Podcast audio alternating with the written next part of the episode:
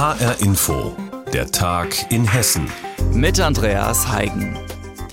In wenigen Wochen sind Sommerferien und es geht ein Schuljahr zu Ende, das es so noch nicht gegeben hat. Von der Corona-Pandemie geprägt, mit teils monatelangem Homeschooling, bei vielen Kindern und Jugendlichen sind massive Lernrückstände und auch psychologische Probleme entstanden.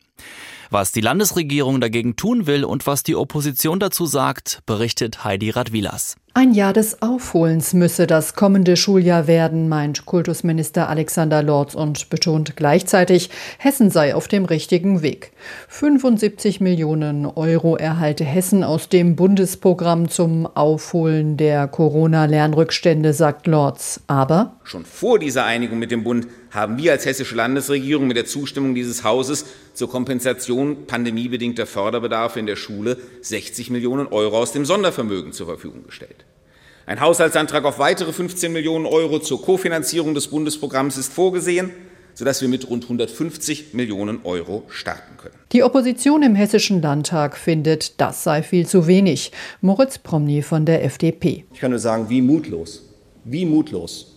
Und jetzt verweisen Sie bitte nicht auf die Mittel des Bundes, denn eins ist doch mal klar, die Schulpolitik in Hessen ist nun mal Ihr Job und niemand anders. Elisabeth Kuhner von der Linken kritisiert, das Aufholprogramm der Landesregierung sei ein Tropfen auf den heißen Stein und werde die fundamentalen Probleme an den Schulen nicht lösen.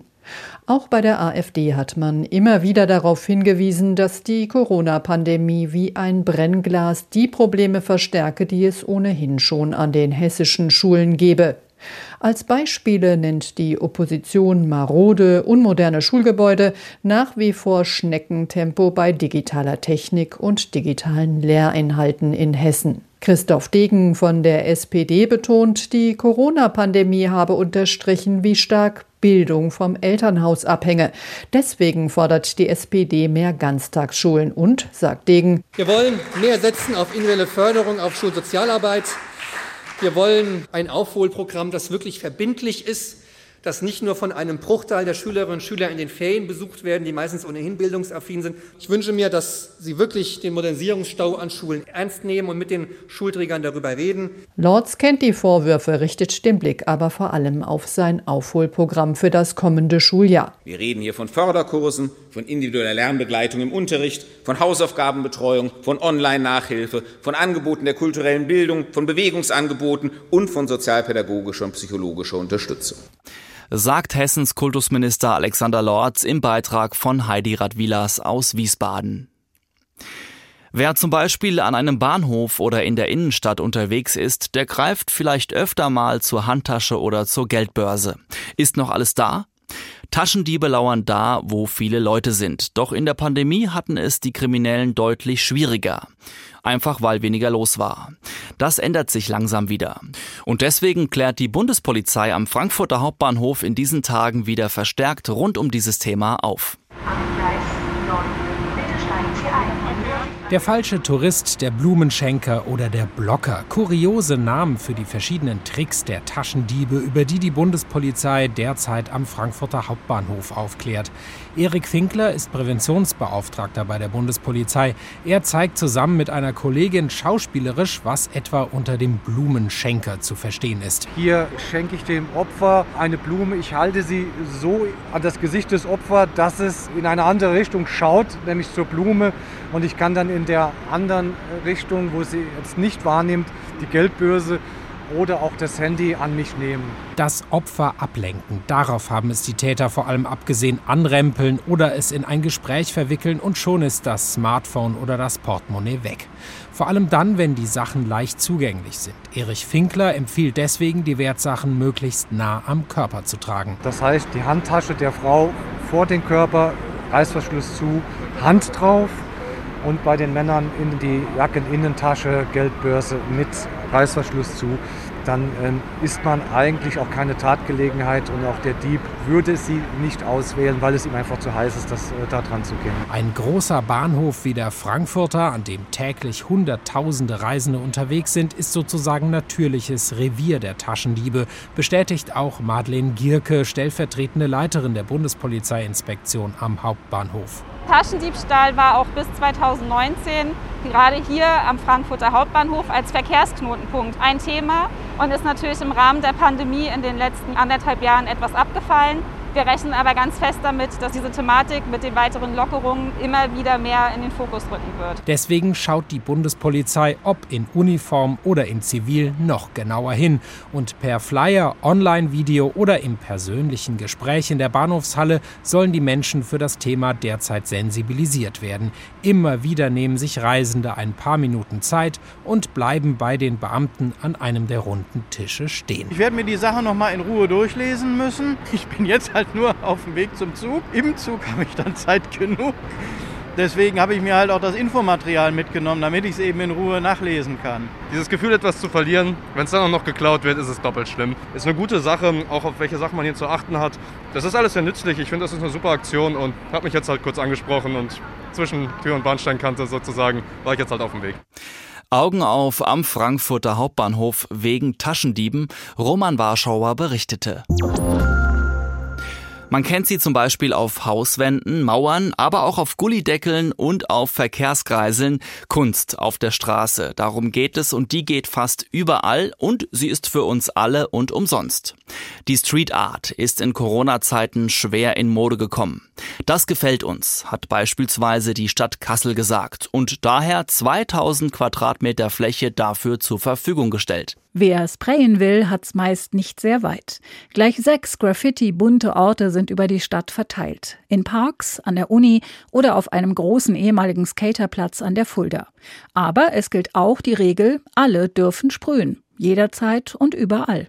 Was auch heißt, diese Kunst ist nichts für die Ewigkeit. Gerade wenn man Kunst im öffentlichen Raum macht, dann muss man natürlich damit rechnen, es kann von heute auf morgen quasi über Nacht verschwinden. In dem Fall kann es natürlich sehr schnell übermalt werden. Also gerade wenn man im Sommer hier ist, wird eigentlich jede Woche, zumindest jedes Wochenende was Neues übermalt. Man sollte nicht zu sehr an dem Bild hängen und fotografieren ist auf jeden Fall wichtig, wenn man was gemalt hat und länger was davon haben will. Gerrit Retterath liebt Graffiti seit seinem 13. Lebensjahr.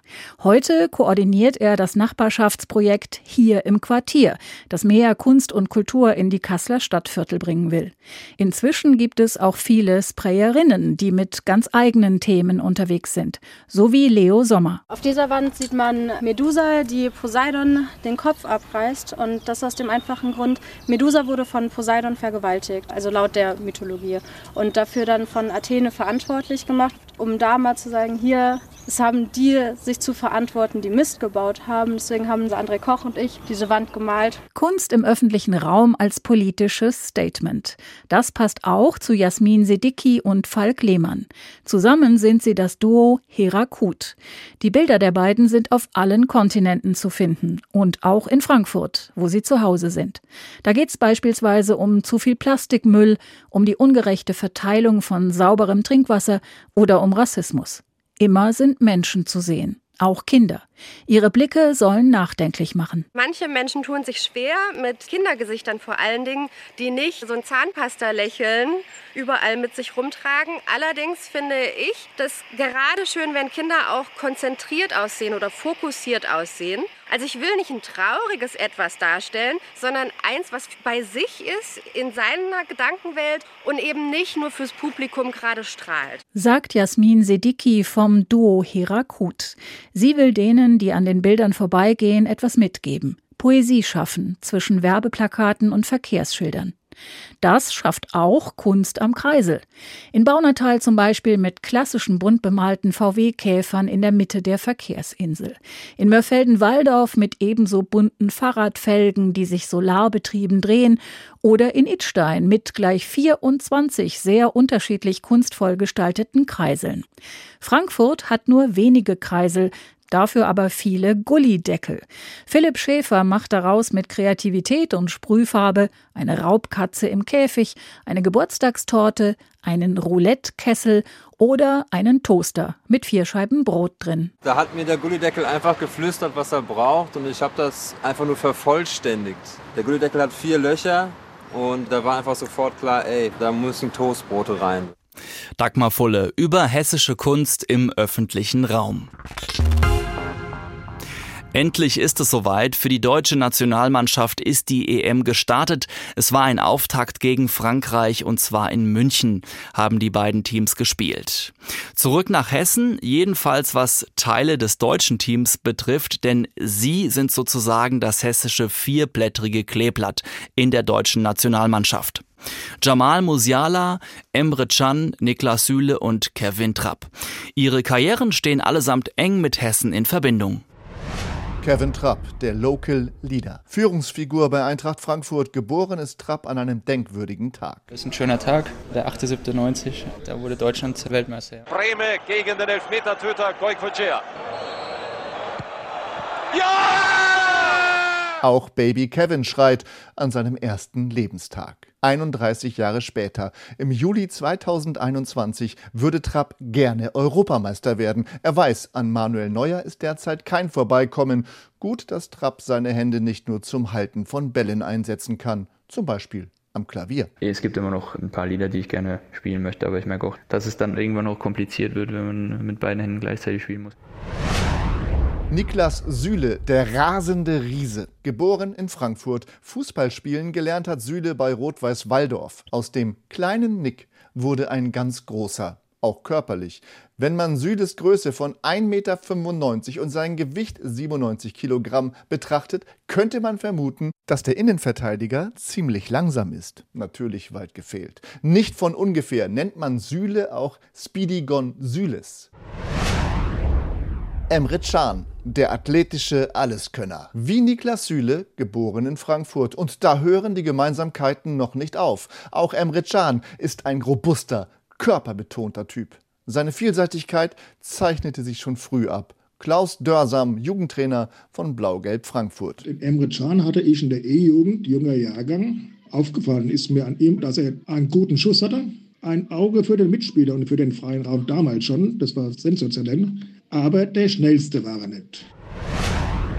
Jamal Musiala, der Shootingstar. Der kleine Jamal ist noch nicht einmal vier Jahre, als er zum Fußballtraining geht in Osthessen beim TSV Lehnertz. Christoph Schulte, sein ehemaliger Klassenlehrer aus der Marquardt-Schule in Fulda, beobachtet früh. Ja, immer wenn es zur großen Pause ging, hat der Jamal schon aus dem Fenster gelunzt, geschaut, wo ist der Fußball. Sein weiterer Weg führt den gebürtigen Deutschen nach England. Dann geht's zurück in die Heimat zum FC Bayern München. Jamal Musiala ist gerade 17, als er sein erstes Champions League Tor erzielt. Tor Musiala! Damit ist er jüngster deutscher Champions League Torschütze der Geschichte. Er hätte auch für die englische Nationalmannschaft spielen können. Als die Entscheidung ansteht, richtet Bundestrainer Joachim Löw sehr private Worte an Musiala. Du musst die Entscheidung treffen. Triffst sie nach deinem Gefühl, nach deiner Intuition, nach dem, was du in deinem Herzen fühlst. Mach das so. Das Ergebnis ist bekannt. Jetzt ist Jamal Musiala volljährig. Und wer weiß, vielleicht bejubeln die Reporter nach seinem ersten Champions League-Treffer auch bald sein erstes Tor für die Nationalmannschaft. Jamal Musiala, Schuss Musiala, Tor Musiala, magisch ist das. Reporter Sven Litzenberg über vier Fußballnationalspieler mit Bezug zu Hessen. Und damit sind wir auch am Ende der Sendung Der Tag in Hessen mit Andreas Heigen und die Sendung finden Sie wie immer auch als Podcast auf hrinforadio.de.